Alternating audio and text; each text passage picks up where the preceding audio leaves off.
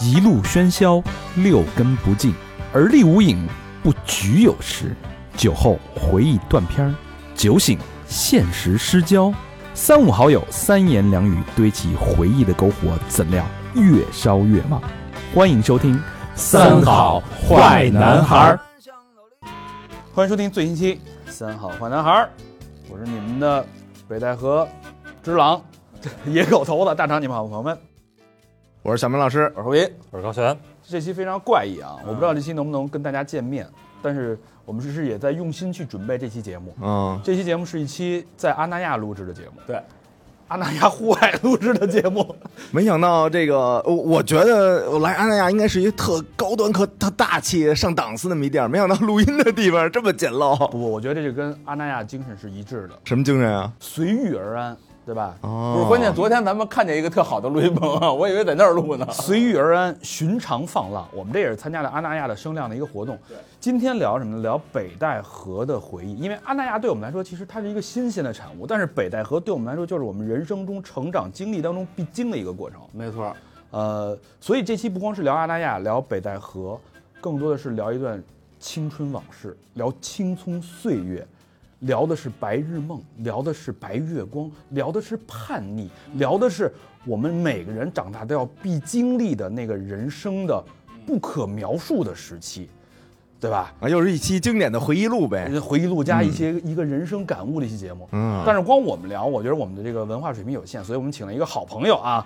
这个江湖人称野狗头子李三水，跟大家打一招呼。啊， Hello Hello，大家好，我是李山水，大家叫我 W 的野狗头子就成。啊野狗头子，这个三水是何何许人也呢？你们可能不太清楚，但是因为我是广告公司出来的嘛，嗯，三水在我们广告界啊，基本上就是说，一说三水，你要是连他不知道，你就找这儿抽自己大嘴巴。我们我们我们不在广告这圈儿的，都知是 W 的吧？是 吧？ 我还知道他老家是贵州的。 W 是怎么说呢？在广告界就属于，呃，你看咱们喝酒喝精酿啤酒，那为什么？因为它打破了传统水啤工业啤酒的那种垄断。嗯， W 的这个行业这个叫什么地位，就相当于打破了所有那些什么四 A 呀、什么那个大广告公司的垄断，成为了年度独立热电，全世界获奖无数，获奖到手软的就是我们面前这位三水老师。 谢谢大家，谢谢大家，给我打这么多广告， 谢谢。为什么叫野狗头子呀？呃，就是喜欢狗，然后呢，呃然后又觉得狗，光喜欢狗的话显得有点软啊，就加个野字比较酷一点。对，那你有野狗精神吗？对，野狗精神就是我们一直想奉行这的。什么精神？我我知道那个什么什么叫野狼狗性文化，我不知道野狗性就文是化。 到处尿，老我何听说过狼友，没听说过狗友。 这个小明倒是有那个公狗腰文 化，公狗 文化。然后咱们不是刚好今天录这个录播的时候，我们还有一些那个朋友是，呃刚刚有一个朋友不是来自华为嘛，呃，华为不是有个奉行的最经典的狼性文化嘛？嗯，你发现其实狼性文化它它侵略性啊和它这种进攻欲望很强，嗯这样的话呢，表面上大家听上去它一定在主观意识上你就会觉得啊、是一种仰视的状态，但我就觉得这个世界已经不再需要谁仰视谁了哈，那么。呃，但是你不又不可能叫自己家犬啊，野狗呢就刚刚好，家对野狗也许就刚刚好，它呃离了你也能活，但它其实大多数情况下面又想赖着你，但它不不存在赖着你不走这种状态。啊嗯，我觉得但是这种但状是态但是我问那个三水老师一个问题啊，你知道这个家犬它本身跟狼是一个算是一个对科属的对吧？嗯但是这个家犬其实你要放在野外，你没有人照顾它的时候，可能不出三天它的野性就会就会哦嗯闪现出来，就会就会变成野狗。挺所以叫野狼犬，家犬跟野狗之间的区别可能只是几天之隔，就是迅速可以变成一类动物。只是脖子上那个项圈在不在的问题。哦，大象上的那个什么那根绳儿，哎，对，行，咱们说回来啊，嗯我们现在所在地就是阿那亚。阿那亚呢，其实是在秦皇岛的边儿上。是呃，在我们印象当中呢，啊它其实就是北戴河。嗯，北戴河对我们对北京的八零后孩子意味着什么呢？意味着反正应该是个人就在北戴河这儿海里尿过尿。哎，其实其实哎，你们发现这点特逗啊！这个北京的内陆湖都他妈叫海，哎，你比如说北海、什刹海，然后那个圆明园里边那福海，对，然后离北京最近的海呀、叫河，嗯， 这挺逗的啊！它怎么不叫北戴海啊？是这个是不好不好念出来吗？嗯，不知道那，它为什么呢？原因是啥呢？我就不知道就是啊，就是，其实北京人对海是没有是有喜有憧憬的，但是没有想象力的。北京随便挖一个湖沟的人造湖就可以叫海，就大家心目中每个人心目中都有这片海，但北京是没有海。我觉得你你是在贵州长大那的，就更没有海了。更没有海了，对吧？那你心目中对海是有这种情节的吗？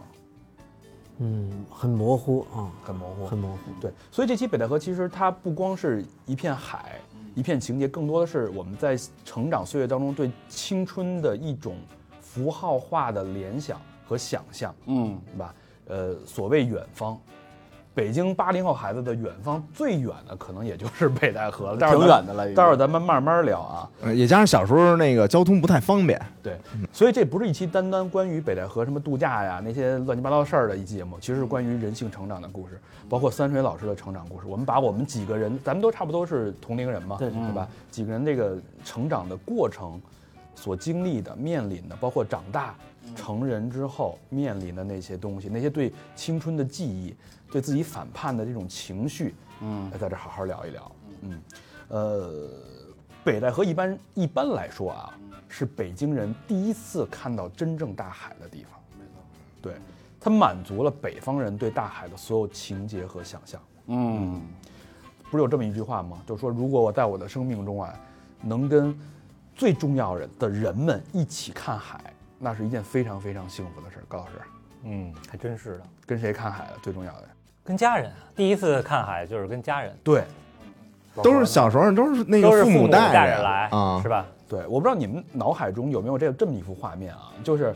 父母那一代，在父母的影集相册当中，总会有这么一张照片。北戴河那个对石头那儿，北戴河三个字儿是吧？扶着那儿，对，当时的潮流青年，我不知道三水老师怎么看，当时的潮流青年就是母亲那那一代人啊，他们小姐妹们穿的是那种红色的，呃，很连体的，连体的、有一点儿那泳衣个啊是吧呃？泳衣泡泡，还有点泡泡的那种、啊，泡泡袖那是泡泡袖时尚，啊，时尚那是时尚。呃，然后在海边呢，吃什么呢？吃自己带的咸鸭蛋啊哦啊，，煮的那个茶叶蛋凉面，啊，火腿肠黄瓜，啊，黄瓜 蘸蘸酱，对，水喝果那时候没那有。个魔奇，呃，摩奇就是软包装那种饮料桃汁带着大绿棒子，啊哎，父亲一定是什么呢？就是，呃，现在年轻人都是穿四角裤衩比较多啊啊。对那会儿一定是三角的游泳裤衩，哎哎并且头发一定是烫卷儿的，没错，是吧大？波浪那是那个时候 的潮流。对对对那会儿那照片就非常潮了。对，对对对，你你三水老师有没有这种父母这种对对就是对青春对爱三 老师说：“我他妈现在那裤衩也是三角，也是三角的。三水老师，三水老师我脱衣服现在的泳衣衣也是红色连 体的，哇！我刚才我都听迷了，我的你们的描述太有画面感了。呃，小时候父母，但我好像模模想想过，好像好像第一次看海还真是。不，至少不是第，一，也绝对是第二，真的是在北戴河，因为那个时候，啊，你贵州人导演， 舍近求远，啊你这个贵州人也在北戴河看海，不是刻意的在套这期主题的进，我是因为小时候对于我们来说最想去的旅游地是北京嘛，啊，因为我们周边，我们如果说贵州人要出省的话，他就是第一次要出省的话，他的目的地只只有一个，不会去上海，也不会去广州，一定是来大北京。首都嘛，对对对。对吧然后呢，记得小时候很小的时候来北京，然后来北京来了一两回之后，他们就说北京还有另外一个地方是一定要去的。然后呢，我记得我应该是在很小很小的时候就来过北戴河，但是所以说你们刚才在讲的那个东西，把我已经都忘了很久的一些东西，然后那个画面给勾出来了。你看看，对对对。 创意人就是不一样，是吧？他能激发他的联 想，咱们能碰撞，这就连这这太抬了啊！这个不愧是大师。这么看这个 Four A 确实是落寞 啊了。呃，我代表旧势力啊，嗯，对，所以第一，左手拿的是父母给你带来的这种联想跟幻想，包括那一那一代人的这个青春记忆，嗯，在我们的成长过程当中刻下了很深刻的印象。另外就是对爱情的憧憬，大海在每个人心目中都是代表着爱情的那片海，是不是高老师？我 觉得，对吧？我说大海啊，跟爱情相关啊。我第一次对这两样东西产生联想是看那个《将爱情进行到底》的电视哎我也剧，要说这个江爱，是吧？当时是给，就是那个李亚鹏拿着手机给他的女朋友打了一电话，是那英还是谁他吧？什么这么大大英啊？他那李亚鹏叫杨铮，他啊女朋友叫文慧，那那个谁徐静蕾徐静蕾演的，啊 啊啊，然后那个打一电话，那里边有那英，田震啊，天哪！这俩人倒不对付，反 正然咱跟后音乐圈没缘了，以后。 然后那个打一通电话，把那个手机指向大海。这时候海浪啪，就说这是大海的声音，就是我爱你文慧，你听，啊。然后就是那海浪噗翻涌过来的那一刹那，然后是等等你你爱。爱，我操，那个感觉，我那时候十初中十三四岁，我操，那就是正是发情的，不是正是就是野狗的，是吧？满地儿尿的那正种。开尿了，就是从家狗转变成野狗的时候啊啊，就是感觉那一刹那，那个就是我们的爱情的经典想象，爱情的憧憬。我没有那么高大上的，像泰坦那会儿没有泰坦尼克，没没有没有没有98年我记得才有没有所有的经典元素，在我一个北京的一个小孩儿心目当中，那就是你对爱情的所有幻想，嗯它就在，那你能得能拿到的就在北戴河，离你最近的地 方。好多这个爱情的终结啊，也都是这个终于大海，怎么怎么讲？两口子吹了， 是吧那怀揣了几块石头，直接投海去了哎有一首歌叫《让我们忘了那片海》，啊！哎，那我还挺好奇的，那个你说相遇在海边很好联想，分手在海边那画面是什么样子？分手在海边，就是你往西，我往东，佛一指到相送，师傅让他落空呗的。那可能应该是在在在那个沙滩上写下自己的名字啊，然后冲掉就洗干净，中间一个桃心儿是吧？代哎表我们两个的爱情也就抹平了，啊抹平了，咱们就是一拍两散，如大江浪涛一样滚滚滔去，最后黄再如黄再黄退一河口入海一般， 黄河入海。海。来一海龟，伸一龟头，对吧？说第三者来了，哎，其实还有 归我功那个，我想起来小时候啊，就是我大概从一年级开始啊，每年夏天家人都会带我来北戴河，哦然后都是跟他们同事，就是我爸的同事呢，有那种小年轻儿啊，两口子谈恋爱的，就可能二十多岁。然后当时我看这个女孩啊，就是也怕水嘛，也不会游泳，然后这男的就拉着这女的手就往这海里窜。哦我当时觉得，哎呦，这个我有点向往，啊那会儿觉得 萌动了一下哎是吧是 又穿着那种泳衣是 吧？我我我查了一下啊，北戴河属于什么大陆性季风气候，啊，湿润，对吧？嗯，呃，又没有那么热，平均气温呢比北京要低几度。然后我查了之前的数据啊，说这个一年啊就超过三十度的时间不超过八天。哦，哎避暑，哎，说是北京，一个是避暑山庄，但是没海，有海的事儿地儿呢，只有这儿，嗯，所以基本上就成了北京的碧海的一个后花园儿。避暑的后花哎园，咱们再说回 避暑避暑的后花后后花园儿，还有有有一首这么一首歌，嘎啦有一首歌叫《北戴河之歌》，《啊，我以为你说我我想娶桂林，北戴河之歌》都听过吧？我跟你说两句歌词啊，你敢不敢跟我走，去那大地的尽头？哎，你要你男朋友要是介意呢，我不会强求。这什么关系呢？哎，你听这个意这思、啊，旮旯可够够乱的，这哎个。，啊你向往自由啊，我们就不回头，别犹豫，我爱你，baby，我们从不孤单，心中有船可扬帆。啊，心中的海，这个其实 这首歌儿对要批判他，要批判他。那不是有这么一说的吗？就那会儿说那个跟男朋友出轨，就是那个问问她男朋友，你女朋友现在选我，咱俩到底谁是第三者？我操，这怎么绕啊？这是怎怎怎么怎么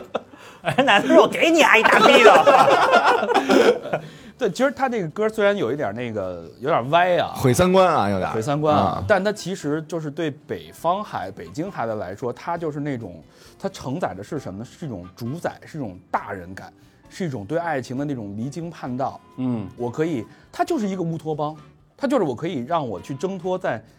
呃，现有生活当中的束缚。我为了爱情，我可以去追求一些，甚至跨越一些边界的情愫在里面啊，在找啊！在你这儿的呢，你的理离经叛道之路始于北戴河，” 但是确实，零几大概零七零八年前后啊，就是其实这一片儿开始开发，啊逐渐跟小时候不一样，有了一些酒吧呀，就在海边的酒吧呀。那时候北京其实年轻的啊二十多岁的男男女女，周末的时候，可能这个七八个人，两辆车，嗯，开了就来了。那时候得且开一阵哎儿，，啊我我听老魏经常这么跟我讲，周末他们一来，几男几女，哐哐哐，其实就是，回北京之后，有句话叫什么？发生在拉斯维加斯的事儿，就忘在拉斯维加斯。啊当时老魏说的是发生在北戴河的事儿，就让他忘在北戴河。么让差点打死。得得得多乱啊呀！就是回回去之后，大家对这件事闭口不提。就我还问呢，我说啊哎，在北戴河发生了什么？所有人都说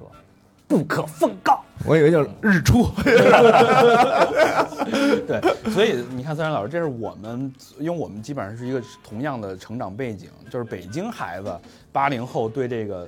浪漫的一个憧憬，所谓离经叛道。嗯你虽然北戴河并不远，但是对我们那会儿来说，去趟北戴河那很跟遥远跟他很妈遥出远国似的，对对吧？你都没听说过什么马尔代夫什么。坐火车呢还得绿皮儿啊，，绿皮儿。那我记得，我记得那时候我们家院里小孩儿，我特羡慕人家，说：“哎，你们放假去哪儿了？”我爸带我去北戴河了。啊哎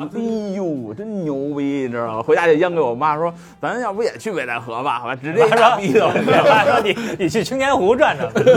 去趟北海。对，我想问三三山老师，就是你，你像我们这种情节啊，对爱情啊，就是就是在成长的过程当中，总有那种想离经叛道、想放纵、放肆、挣脱，就莫名的那种。你可能现在也有啊，就莫名的想要 去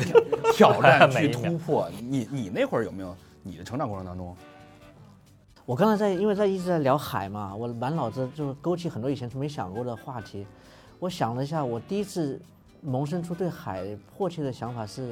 因为我们贵州的孩子啊，我们第一次接触水或者大面积的水域呢，在凯里啊，因为我出生地是凯里，嗯，呃，是我们那边有一条叫清水江，是一条就是在大山的中间一条，我们应该清水江算是凯里的母亲河了，就是就跟呃北京的孩子接触大面积水域来的北戴河一样的。那凯里的孩子了解水这个概概念，了了解大面积的水这个概念是在清清水江，然后我就当时我就在思考，呃，在清清水江是这么一个状态。清水江，你看我们现在在录制这个现场，旁边不是有很多的高楼大大厦嘛，啊，这些这样一些别墅群，嗯，呃，你想想百倍于这样的别墅群的环绕下面一条巨大的江，环绕绿油油的，像条绿色腰带一样的，然后你就立在这个腰带前，完，然后呢，脚下踩的都是鹅卵石，没有一没有一粒沙。嗯，那我们在这边，在这样的情况下面呢，我们就看到其实是巨大的屏障下面有一条在环绕的河，但它给你释放一个强烈的信号，叫做小 Z 你出不去的。啊哦，你出不去的。那我突然在想，嗯、这边就随便乱发散一点，像你所谓的农耕文明和海洋文明的区别哈，我在想为什么大家这么喜欢海，和大家，嗯、为什么这么去看待内陆啊？我觉得看多内陆水域的人，他得到最强的一个信号就是你属于这儿。但是为什么大家会喜欢海？也许海唯一释放的信号是你可以不属于这儿。海洋的可以尽出去头有对另一个世界啊你，想想，呃，所有的西方文明都诞大生航海在时代沿嘛海国家嘛，嗯它一直在释放一个信号，就是你可以不属于这儿。那么这这是临海的国家、临海的民族、临海的人，它带来最强烈的一种生理化的信号。而我们困在内陆的人，每一秒钟都告诉你，给你这么大的水域，你也只能泛舟，你也只能仰望那些山峦。那么走不出大是山。嗯走不出来。所以说，那么至于海的意趣，也也许就像刚才您讲的，就是海确实就是它是每一个人激发他叛逆欲望、出走欲望。为什么那那首《北戴河之歌》哈，我们听上去是出轨之歌，但其实出轨可能不好听，那变成出走之歌就一下好理理解打破一了些禁锢。嗯啊，就是私奔之歌，对，因为因为你往往后走，一切都是你你你知道的一切；往前走，那就爱谁谁的未经历就是你的哈态度哈对，而且嗯它还考验一件最简单的一件事情：如果是一条河啊，你比如我面对清水江的话，其实我目之所及，我就知道我这我要渡江的话，我需要些什么。但我面对海的话，它其实是考量的是你有本事出海嘛，呃对，我觉得这海是和勇气可以它的这个直接挂钩考的。验值是很高的哈，就是大家于是望洋兴叹，从来没说过望河兴叹。嗯，那兴叹的背后，接下来就是走还是不走两种选择嘛。那嗯，走的人不就是变变成那个能够重来一切的人？不走的人，那就变成那就墨守成规的对对重复上他一就代把你生活的逼到这样一个选择题上面了。于是大家就喜欢带着自己最亲爱的人来做这道选选择题，你看三水老师为什哎么，能成功啊？听这一席话，我确实知甚至道一席话。 f A 为什么不行。 哎呦，啊你在播音的朋友听完这期什么心情？没有没有没有，我只是因为我是在山里面的小孩儿长大的，我就那个时候我看到清清水江的时候，我就第一次萌发，我说海应该是什么样样子的。然后多年后看到海的时候，确实发现太不一样了，因为山不在了。山不在的时候，我所有的借口也就找不到了。那接下来，你突第一次啊困住发自己的东西没了，突然第一次你才发现自己的渺小，就说你以前不是都是靠借口活嘛，说因为有有山啊，就是出不去我我出不去。现在你能出去的时候，你才发现你才是真出不去的考验。那那个，比如说那些带着姑娘来的，在那边要许誓啊、许大愿啊，许 大愿。不就是被这种情境给逼的嘛？那那你看，你看他考虑的问题就属于那种生存或者是发生发展的，甚至有有那种家族的人生、个人的人生的背负在里面。你看北京孩子有，至少是我们四个啊没有想的想的都是他这能不能带姑娘过来？今儿能不能得着？ 早上我跟老何遛弯儿，我们看，我说我操，这别墅要是我哦的，这可能就是一个你生存环境、成长环境带来的一个思考的一个底层逻辑的不一样的东西。我们那时候在清水边、清水江边很难泡妞的，因为的确它很难有浪漫这个词，因为它你像你在被百倍于高的这个山这样逼视的下面，你看上去你好像只能说你能带着它找到一条出路就已经很不错了。 我以为是在那儿，总觉得山上有人盯着自己。嗯，还还真是，因为还真是因为那个山上，嗯，就是你真的不知道它它是什么，于是你的注意力被完全是被环境给，嗯、给干涉了。那在海边，姑娘只能看看到你啊，于是你就变成了她她的山，但是也可以变成你就变成她的一堆沙沙子而已，一下子把你的这个形你象这个解读托比的就一下就就很考你吧，对吧？啊，那咱们在北京是被什么束缚住了？你看，三水老师是被大山的逼视、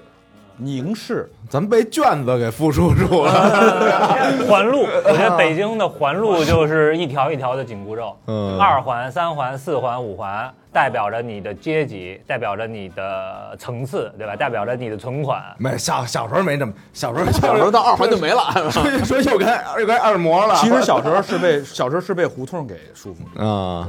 胡同的那种那种意象，其实是很长，从头到尾基本上能走完你的一生。因为你从胡同，我可以看到所有人的一生。因为我是很多人都是在胡同成长，嗯，胡同口有一个傻子，三二十岁就傻了，就在那儿一直十几年是那样。嗯，胡同口的第二家呢是一个老老奶奶，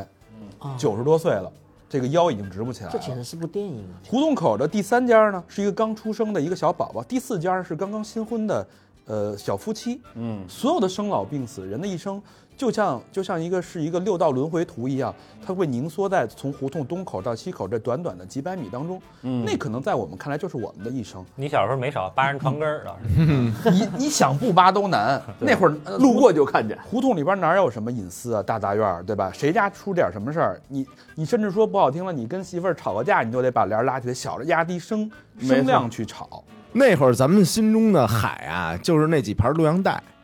啊，对吧？你把那个洛阳带往那里边儿一一不不是那个别的片儿啊，我说就是比如说那个呃科幻片儿啊，对吧？武你侠小时候片哪儿有啊科幻片儿啊？有有有有有，什小么时段候落？终结者，终结者。终结者呀，我啊这觉这些得那那会儿心中越不过去的那道那片海啊，嗯就是什么同学他们家那个录像机能看缩录的，我我们家那看不了缩录的。缩录的时间长是吧？两个多小时。对，所以那个我们家普通录像机就一看那人物全是那个快进的，对对对，对对对对，啊所以现在就快 嘛。小时候种下的因子嘛，咱都是。直接看结尾了。呃，但但但是你看，我们都，你可能我们在北京的孩子，他的衣食没有那么大的一个恐惧和担心啊。我不知道，可能你们对可能对发展、对个人的生存考虑会更多因。为穷嘛，因为大大山里就是经济就发展不上去，因为他就他就特别渴望，呃，我刚才你那个话让我特别感触，就是胡同看尽一生啊，就像一出舞台剧一样的，我都满脑子在想哇，这个要拍出来多精彩啊！然后，但是在大山里的人，他连生老病死都够不着，原因是因为他每个人住的很分分散，啊那就是，嗯、胡同是一条时间轴，对吗？它是一条横向的时时间轴，于是你在这个时间轴你是这样横向穿梭的。山里是一个空间的纵轴，每因因为它是纵轴，于是就导导致它在横轴找不到参照物，在纵轴也没有阶级之分，只有选择。而大多数的选择呢，又是选择在比如说有山脚的、山中腰的和山顶顶的，又是只是选择在那里安定下下来，于是就很容易会出现，要么就是特别特别的，就是随着这片山哈、就是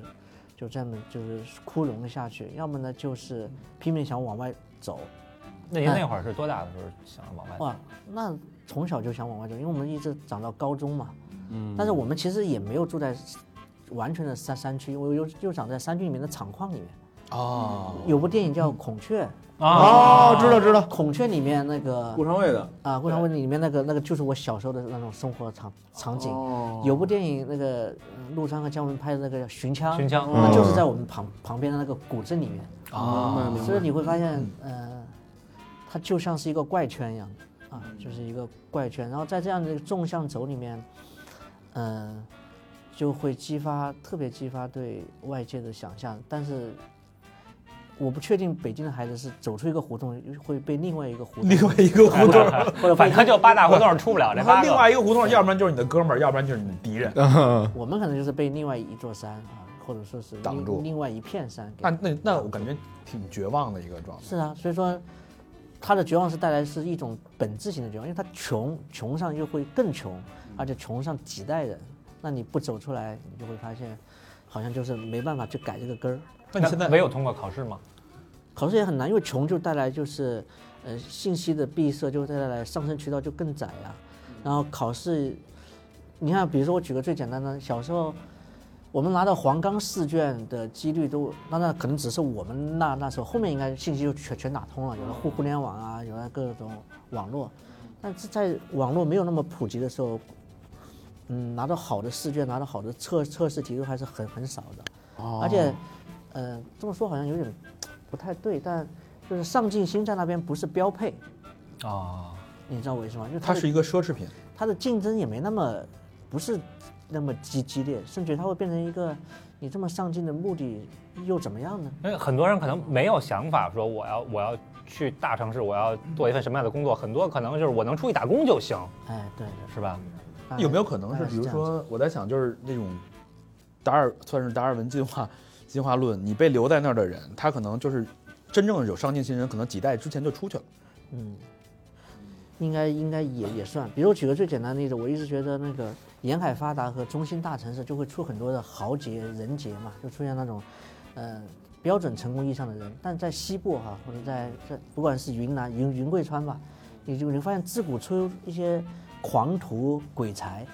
嗯，他就出他就出要不现然你这做创意的呢，规则之外的人，因为他他本身他没他就没有被纳入那个规则系统当中。是嗯，早期的那个。就是没有什么别的意思啊，就是早期所谓七擒孟获、南哦蛮，其实就没有放在中国，就是汉族中国的这个国土里面，就是算是外邦，嗯对吧？所以他是其实不遵守汉人定的那一套，我们聊海，我们聊成哦，这块儿内陆了这块儿我觉得聊的特 别特别有有意思，咱就就多聊了一些啊。就海其实是一个抽象的一个概念。所以这个海，就是看每个人的海，你就对对我们来说，生活就不同的生活环境，你看同样一片海的感觉，就每个人在海面前都感慨，对吧？嗯没错，都想放放声，这个有有星叹的，有大叫的，有喜悦的，嗯甚至有哭泣的。但是你那个一片海，但折射的不同的心境和心情是不一样的。有的人走了一辈子，我才终于走到这个海的前面；嗯有的人只是唾手可得，我生就生在海边。对每个人的意向都是不一样的。嗯，毕竟这个星球百分之七十的面积是海，对，其实讲白了，好像我们对吧？我们其实只是寄居在海上的一小群人，老何上午说过同样的话，真的。对，上午我们俩在海边走的时候，老何说：“你看，地球百分之七十都是海，其实鱼才是这个呃星球的主人。对，其实我对海的，就是最早的记忆啊是恐惧，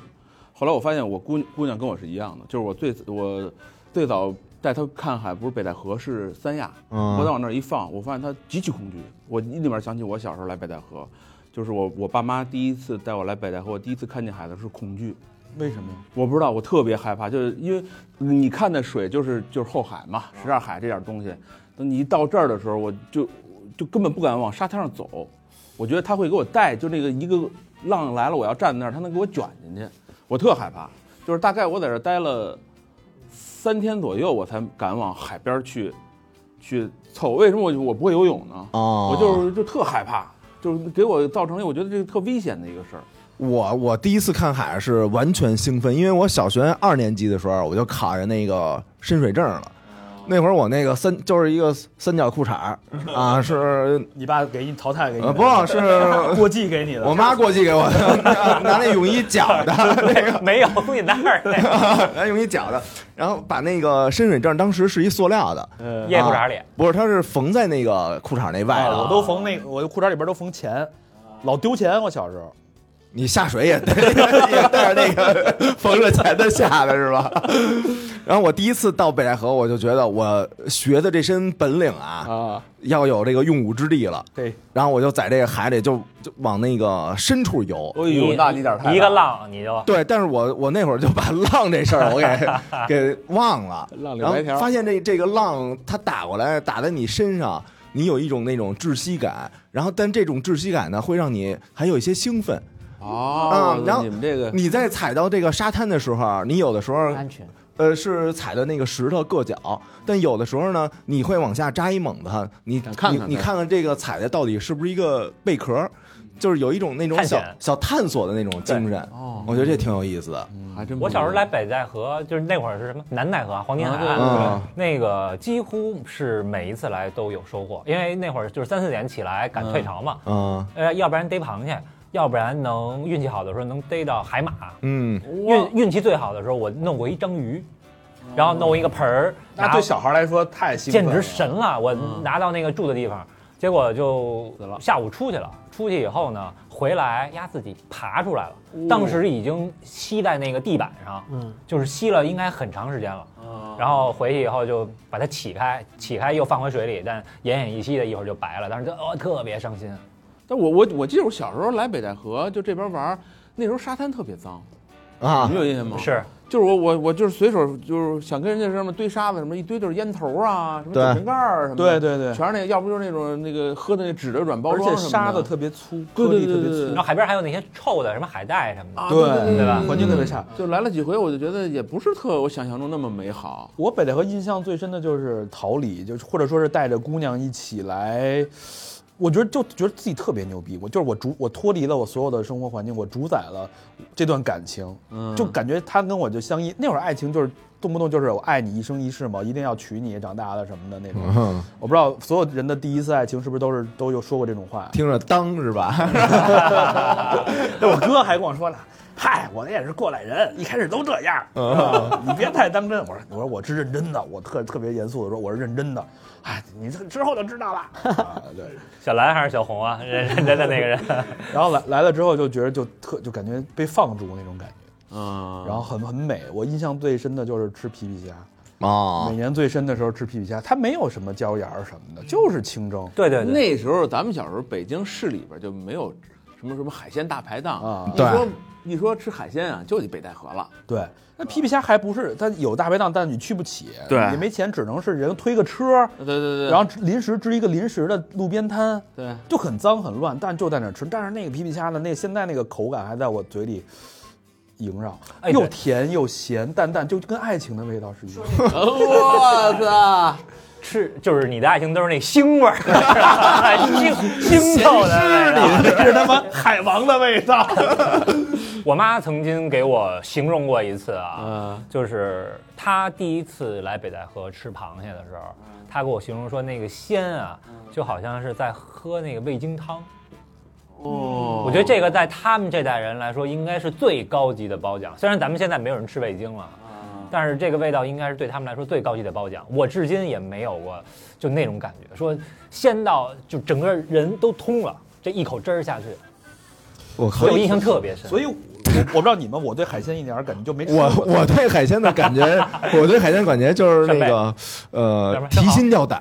鲍鱼，你知道为什么啊吗？因为那个特早时候老有那种传言，嗯但是那个也有视频那个拍到啊，就说那个卖海鲜的这些商贩，嗯他有一个变戏法的一个绝活儿，就是能瞬间把你点的这些挑出来的这些东西， 变成他底他底还那个是碗碗里有一是都是是那是个是老的死的确实是啊，那时候就是北戴河这边有市场，然后当呃当时其实骗人的奸商非常非常多，特别多。我对穿我拆穿过这种那个手法，我当时那什么，你就是比如说这一个大里边儿，你看着都是螃蟹吧，活的吧，它里边好多死的，然后他给你拿几只，他说你看这腿儿还动呢，你知道这腿儿怎么动的吗？他拿这个手啊，就这么 勾那个腿儿，然后他往里一放，你说我说它没动啊，他一拿你看你看你看你看你看，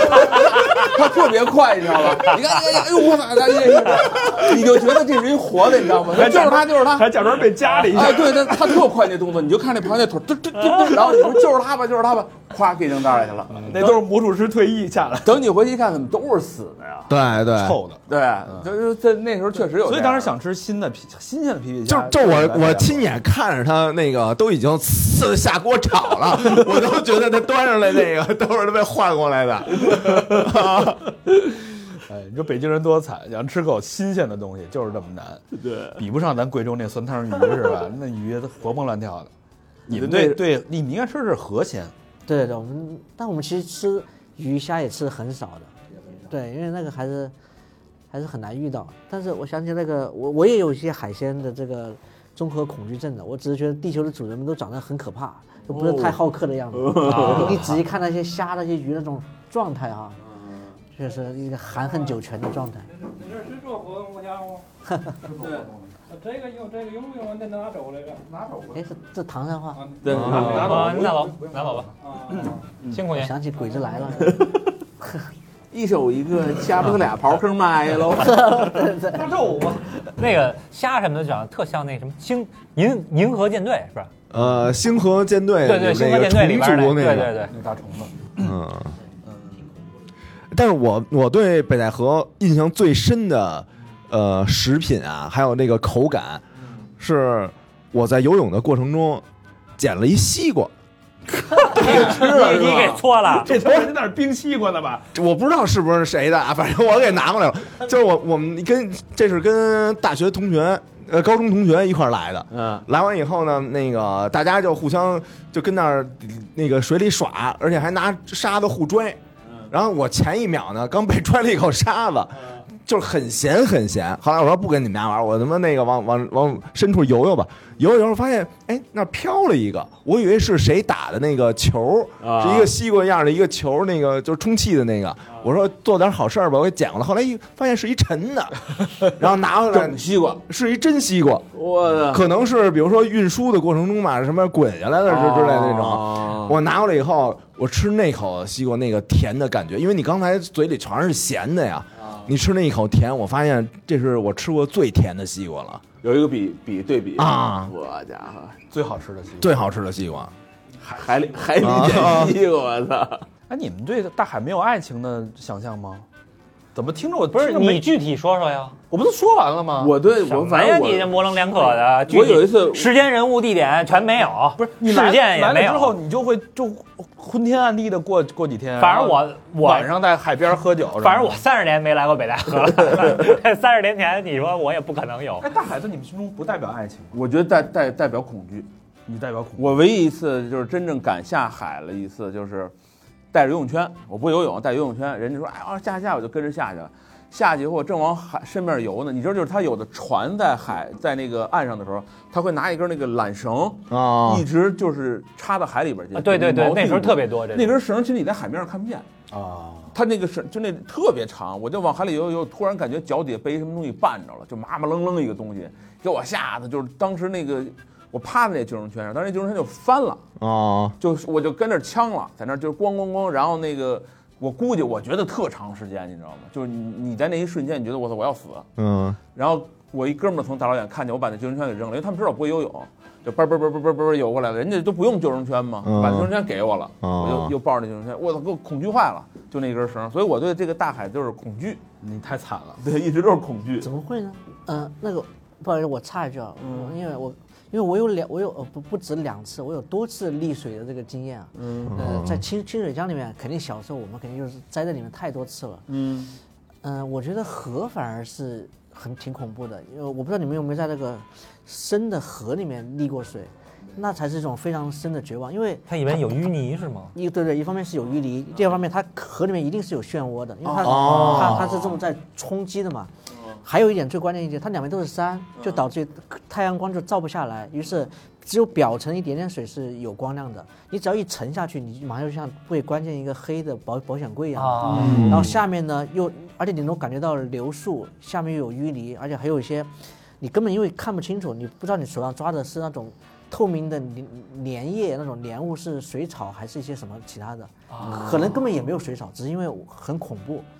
哇，被溺的那个时候状态是很可怕的。但我在海里面，我也我也栽过几次跟跟头，但我第一次发现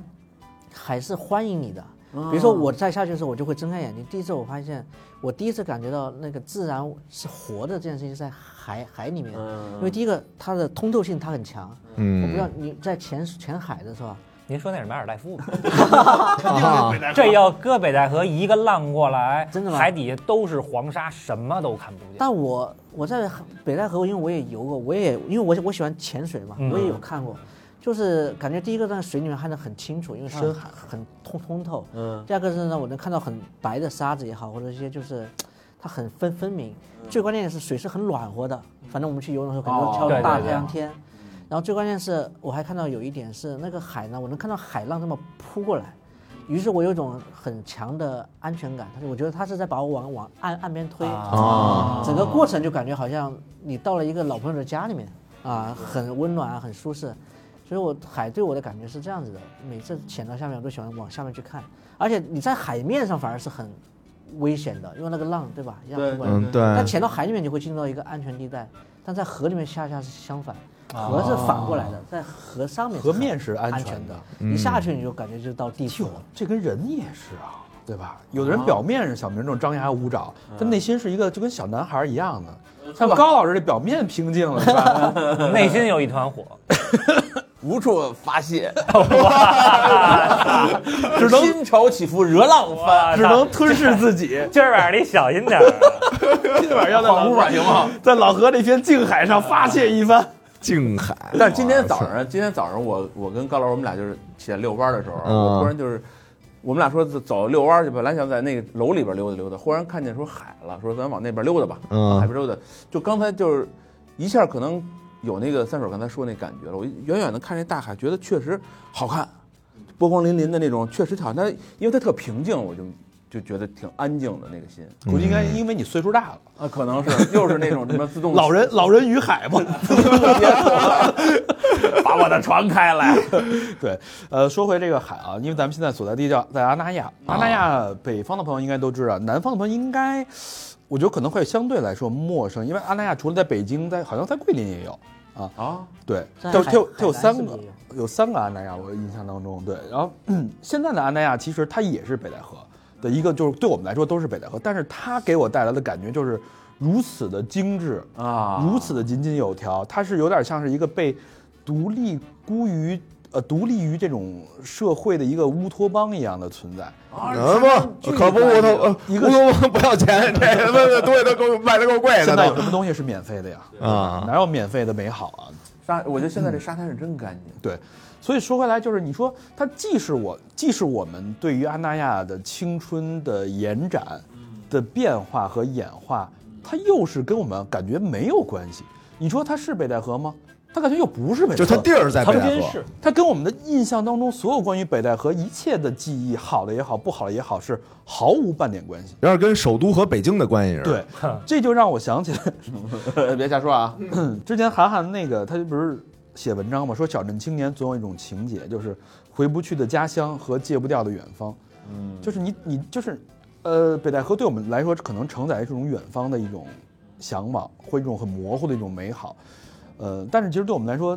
家乡就我们一直生活在家乡，就没有那么大的一个反差感，但是却冥冥之中就感觉到你失去了一些东西，就跟自己的青春一样，就感觉就没了。它现在虽然很精致，就你的北戴河被加了滤镜，镶了金边儿，变成了钻石的北戴河，变成了钻石的青春，但它就不是我的北戴河，感觉就是把海搬到北京边上来了，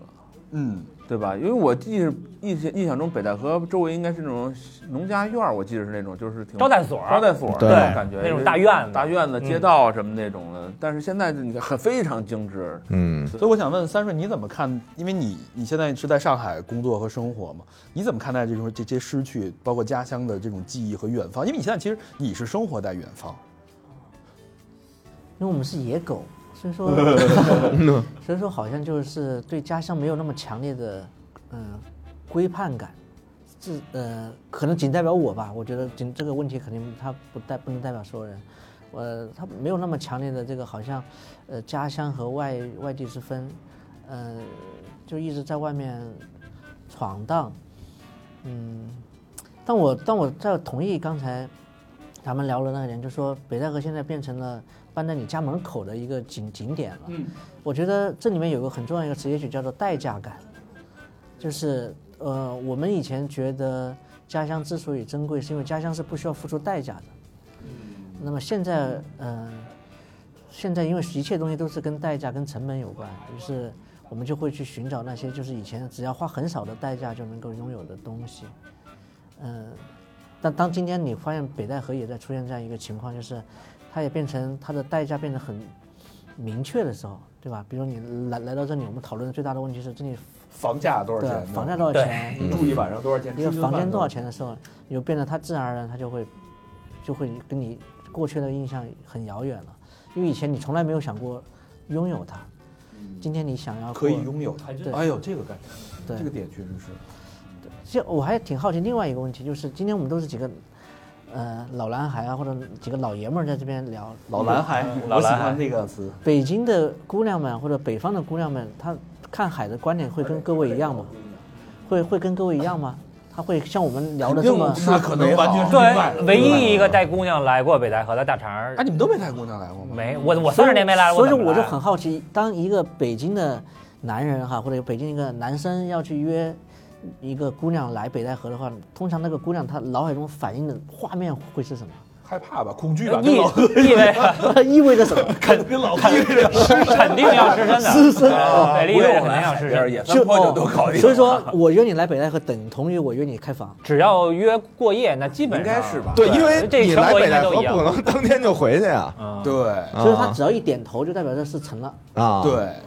那他不会如有果他姑娘傻到说你不是只说来看海吗？那如果他不不会有人点想到头这，样那你的下一步的劝说方式是什么？不得你就描述这儿多美好呗。不确然后这是乐园，啊对吧？这里边有海鲜，有皮皮虾，哎，对吧？那我给你包一皮皮虾，对吧？你看，再看看我这皮皮虾，哎，那大是不是？说你这个呀，就照你这大小啊，渔船捞上来之后都给放生了。不是，他那个网上都直接露出来了。 对，其啊实其实这个，我觉得北京孩子针对姑娘就是有几个阶段，北戴河是最终的终极的一个最高级的一个，所以说，北戴河是女生和女人之间的那道坎儿。嗯，也不是北不不不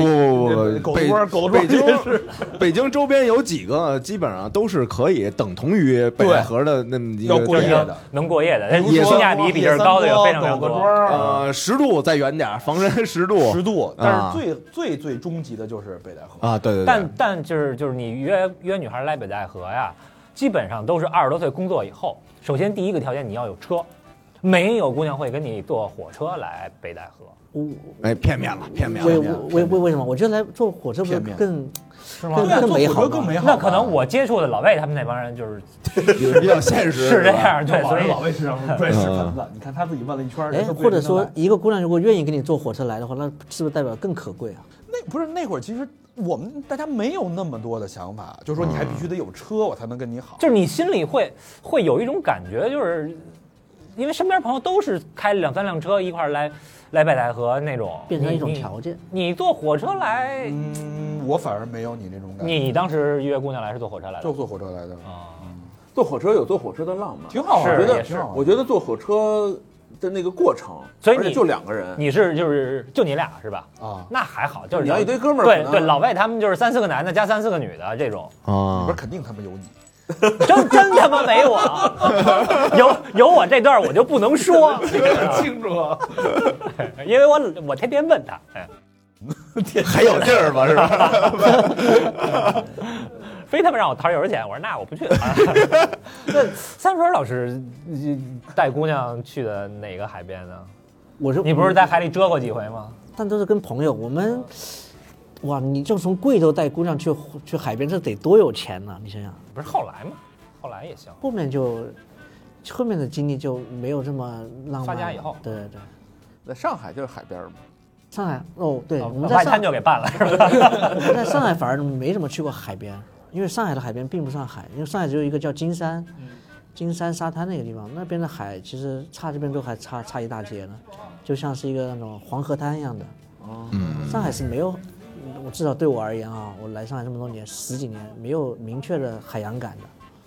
哎，假设啊假有设嗯黄浦现在江有一个项目，就是这个海边这，就是也不一定是这儿啊，就是类似于这儿的一个一个项目给到你们，让你给一个呃创意啊或者想一句文案，你觉得是什么方向比较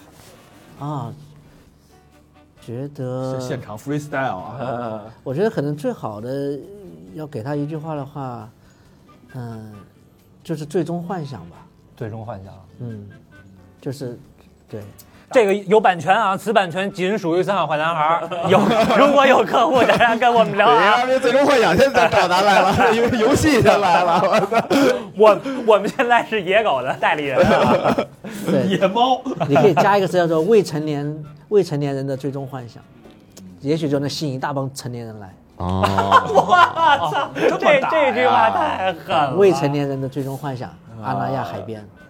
嗯这个这个可以啊，这个成年人的最终目的，目 的，成年人禁止入内。成年人的最终温床啊，滋生犯法的温 床了，啊我听了像。对，所以有时候你在看阿那亚，你就觉得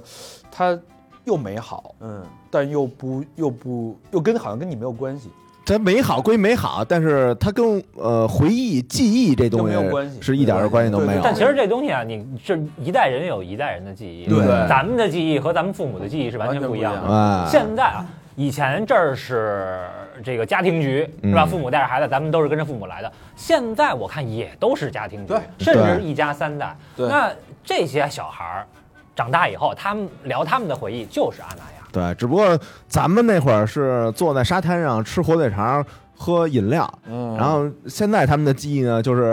呃排队等着那个吃餐厅 对，咖啡什么的。啊，就变这个了。也挺好。那是不是就证明着咱们的青春就终结了？咱们青春不早就终结 了吗？哎，你会焦焦虑关于青春的逝去吗？嗯我觉得我以前写过一个给浦发银行的一句广告语，我觉得那个就代表对青春的某种官方的解释啊。那句话叫做，呃，我们的故事从没钱开始，它的上半句叫做青春从有钱的那一刻就终止了。哎。哎呦，从高而要开车来那一刻就终止了。对，青春是从有钱的那一刻，你的青春就终结了。那你青春终结够 早的。那我我那我他妈现在也没钱，那这这要这么说啊，咱都是永葆青春的 人， 他是永驻了。永葆青春，但是已经开始吃药了嘛？那会儿，那帮 药匣子已经开始吃药。也得花钱买啊。啊，从吃维生素的那一刻开始， 青春就，这是我给一个制药企业企业的那个广告 啊，哎原来原来那个男的一聚会，哎，一伸手掏烟盒，你什么烟啊？来拼一根。现在掏药盒，我看你这你这什么烟？你 葡萄籽，哎我哎来你一给个。富裕的了，我我今儿这币没了，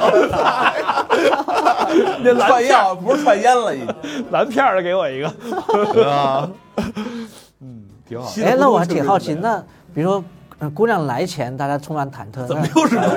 不是不是，我很好奇，我只是在想北北方男男女他们的这个这在海边世纪中的那第二晚第二天会有什么变变化吗？他们两个就值不起。不要了。 哎呦我的天，就看你是什么恋爱期，你要是那蜜月期刚好的时候，你每一天度过的都是你一生最难忘的一天，嗯哦，真每的一天每一秒都是最好的，就是它可以给你在你人生的慢慢的困苦的人生长河当中留下很多美好的回忆，因原为因原因是有有有海这个背景，又海远离肯胡定同是。很重要的一个。能想象到。 啊哎，我我曾经看过一篇文章哈，就说这个采访很多女孩儿，她们的就是最美好的一夜是什么呢？就是那会儿特流行希腊，嗯是吧？什么普罗旺斯就那种地儿，说最美好的一夜就是在海边儿的房子，然后呢，在清晨就是马上日出了你知。道面朝大海，哎，对，就你能看到海，然后有那个白色的沙嗯帘儿被风浮动，哦然后这一夜是很多女孩非常非常向往的一夜。哦，未成海风年人吹得最轻终幻想但有可能是也是哎这个旅行社的一个 海风吹得轻柔，情话比浪花更多。哇，情话说你真好看什么的，你比那孩子， 你比那孩子好看多了，是吧？你这那什么比那个泡沫儿还白。 跟我跟你去了趟海边，但我没看一眼海，因为你比海要好看太多。你笑起来真好你这个你这个创意啊，真的恶恶俗，太油腻，还招人吗？你们进白门啊！这你觉得行吗？可 以可以，直接给毙了。 你们的那个对手公司， 三生老师会有这个青春或者创意流缺失的焦虑吗？或者大青海春会哦，就会害怕老去的焦虑。老去是一方面，就是我觉得老去伴随着就是你的创造江力、啊、郎才尽，说白了四个字创造力，你对新鲜事物的接触啊，对更远的海、更不一样的海的渴望的这种可能性的退退退褪色吧。嗯、前者的焦虑应该不算太有，倒也不是说自信啊或什么的，因为就来不及焦虑，因为毕竟还还没退休嘛，或者毕竟还没有到那个就是撂挑子不干不干的这个状态下。但后面你那个焦虑，我觉得是有的，就是还有这么多东西没经历，那后下接下来那个你的时间啊、体力啊、精力来得及去经历吗？这个焦虑是有有的。嗯，就好呃就好像你都已经到海海海海边了，那呃走了这么远都到海边了，那没下水，对你没下水或者你没能造一艘船就往往前走，因为接下来你要做一个选择嘛，那你要不要走呢？还是因为岸上也挺好，这种在无所谓选择对坏，它是一个对与对的选择，嗯对与对的选择，对对是对的选择下面的这种焦虑会比较深，嗯，因为人生最最害怕的不是，呃，得到不够，而是就是还没得到过。就你对看到了，但是没没摸到。对对，那怎么化解这个焦虑感呀？就是行动呗，行动是吧？就只有靠嗯行动，因为焦虑的问题，这不就主要焦虑所有问题不都来源于想太多做太少吗？嗯，那个来海边总有一一天要离离开，那都踏上返程车的那一天，也许就就焦虑就开始了呗。嗯，啊，真是你看啊，咱们咱们这个聊了这么多，我还有一个比较呃大的问题啊。你看，咱们聊了之儿时青春期的海，对你来说是一种未知、冲动、嗯向往。到了走入社会呢，成长这些阶段呢，我们进入了人海、哦，社会的海洋，我们在里边摸爬滚打，险些被呛死，被各种扔假救生圈的兴风人作浪，对吧？兴风作浪也好，他扔假救生圈不错，他没不不扔石头就不错了。对吧？就是你你见见你可能会见见识到了人生中的这种不一样的滔天骇浪，嗯不一样的这种风险和这种风暴。那之后，你最后最面临选择的，你现在心里边是不是还有这片海？你未来的那片海，或者这这片海是不是已经褪色了？它对你对你来说是意味着什么？有没有更远的远方，或者海的对岸，是不是你所期待的东西？海就没有对岸这么一说，海洋的尽头吗？是另一个世界吗？嗯，就你心目中对大海还有没有憧憬？这就判断，我觉得这是判断一个人是不是青春褪去的一个标准。你心目中还有没有那片海？不再好奇了。啊所以我想知道你们心目中还有那片，还是说已经变成了一片死海？我那海可能变成河沟子了，也就到那这就儿是唾手可得了呗？你的意思是？也不是头六百八百就 是那的个 欲望变小了，哦欲望越来越小，越来越少，别墅靠海的一个景观配置。就剩吹牛逼了。现在嗯就就是是看着欲欲壑可甜了，已经很容易哈，对很对容易对对满足自己的。这是你像那时候觉得心比天高啊，就比如小时候就真敢想，就今儿咱俩看这别墅真敢想，以后我挣钱我绝逼跟这儿置一套。我记得小时候就是上大学的时候，然后我们班同学啊，女同学男朋友开一个桑塔纳三千，就那男朋友可能比我们大个一两岁吧，就当时已经是这个社会人了。然后我就说傻逼二五了还开他妈桑塔纳三千，我操！我二五了怎么也得对吧？大奔保时捷什么的。结果我二五的时候，我的梦想是买一辆马六，当时呃马六二手卖十八万，我差十七万五。对海，对海，我觉得还是应该，呃，我我说的海啊，就不不一定是那水的那种海，嗯，哪怕你是就内是新陆，的希望嘛。对你你那个希望感，应该我觉得必须得得保有，要不然你这人活着你就蔫儿了，你嗯，就没意思了，你就真成胡同门口那老大爷了。对，嗯啊，死海了。就成死海了，河沟子了。所以就是你其实不断的接触新鲜的东西嘛。对啊，你有对你得有奔头。对对对对，我觉得这个海约等于奔头这个词，嗯，三水老师呢？哦，我我还在回味您的那句话呢。我觉得从胚胎里面出来，那是我们最小的一片海洋哈、然后到了人海， 他的描 述总是那么那么牛逼，然后到了人海，然后他现在就到了更汪洋的信息化的这个海洋。游过了女生的泪海。你家老这你添这两句真的， 啊，你哎，他就离不开这个男女啊的事儿、是吧？一天到晚的，我给你弄从一尿海，从早上起 来，尿壶就是你的 海。从早上起来要拍视频就是暧昧啊，对对吧？对对对对， 对，这是荷尔蒙的海就离不开啊洋，荷尔蒙的海洋。然后我就想起，嗯、我我想起也许有个解法，就来解这个关于海这个关于海能不能憧憬，就是在全世界所有的最有钱的男人们，嗯日本不是有个顶级富翁嘛，他叫池下还是什么？他已经八十三了，他拿出他毕生的钱，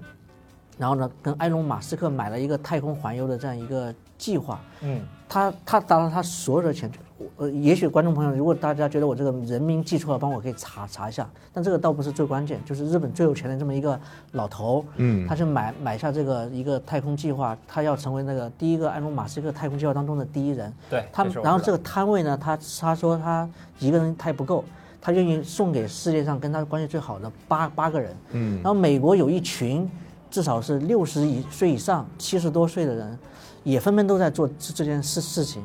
然后我就在想起，在一百八十三万亿年的宇宙历史当中，其实地球是一个小孩儿都谈不上，甚至于它只是一个胚胎也谈谈不上，是一颗很年轻很年轻的星球。也许也也就是永葆青春的方式是我们认为海，但是如果你放到更大的这个世界上，是那些星辰啊，那些我们所谓的那些星辰，更广阔的东西，我们其实还没有看到过。而这些最老的男孩们还在向往的，在生命最后一口气的时候再往上看，嗯那这个是不是就代表着，嗯、这件事情还远远没有到盖棺定论的那一天？我们除了别墅靠海，就认为是人生终局的当下，也许还完全还可以再往上走，再往上看。对，还早着呢，还早，还早着呢。比如说我八十三岁了，我能跟一个老姑姑娘，或者跟一个超年轻的十八岁的姑娘说，走，我们一起看全世界的海，然后呢，我们到太空站上看。你看这这姑娘肯定信任看一这看个，星海，对，然后这个至少三天至少回回回不来吧，对吧？啊，也得三 天。还得带着药交换一下药盒。但是我觉得比这句话这个还更有说服力的是，我你八十三啊，跟一十八的说，我癌症晚期了，你跟我玩两天，不，这八十三这个坎儿就说的很明确了，啊，这我们明年就八十四，对吧？我觉得挺好。这我觉得这期节目我们是在海边录的嘛，嗯，呃，吹着海风，吹着海风，然后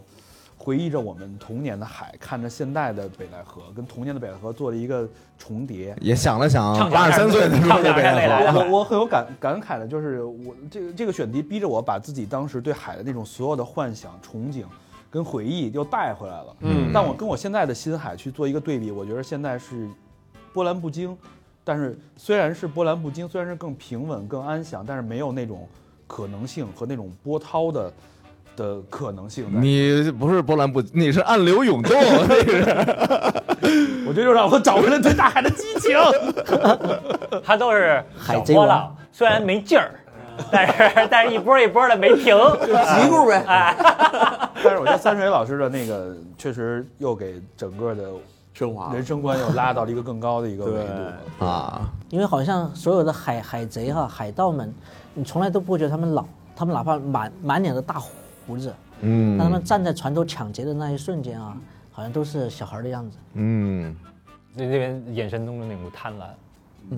想得到一切，对，好吧，这期节目时间差不多了啊，希望我们每个人都能保有那片海，成为自己生命中掌握，呃，叫什么舵舵剁手。舵手的那个水手，那个海盗。嗯对，好吧，谢谢大家收听，谢谢三水老师的我谢谢大家。时间。嗯，好，这期节目到这儿了。拜拜拜。拜。 Thank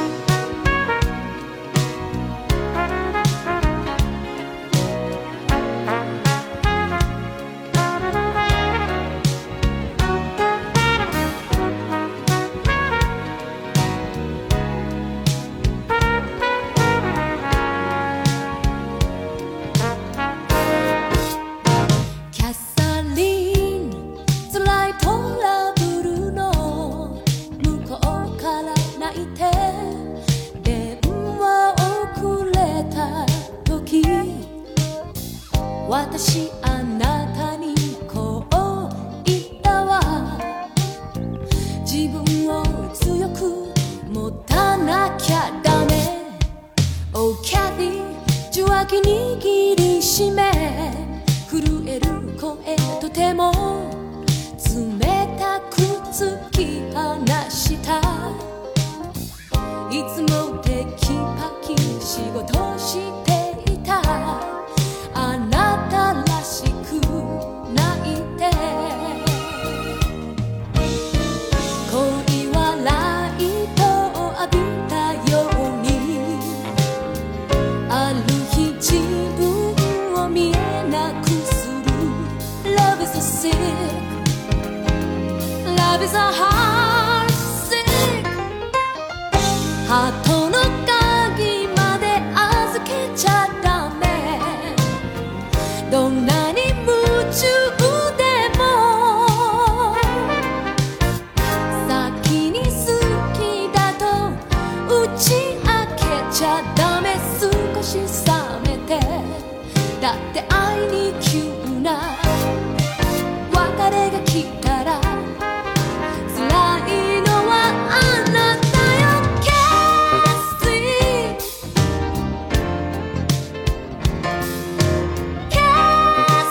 Cassie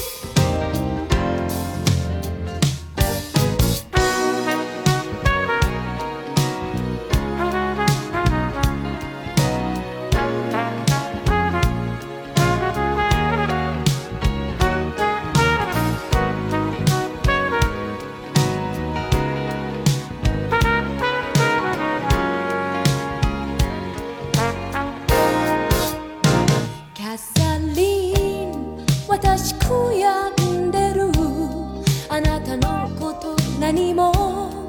分かってやれなかった自分で恋に落ちて知ったの終わりのない苦しさ冬のブーツを磨いててもなぜか一人でぼんやりする Love is a sick Love is a heart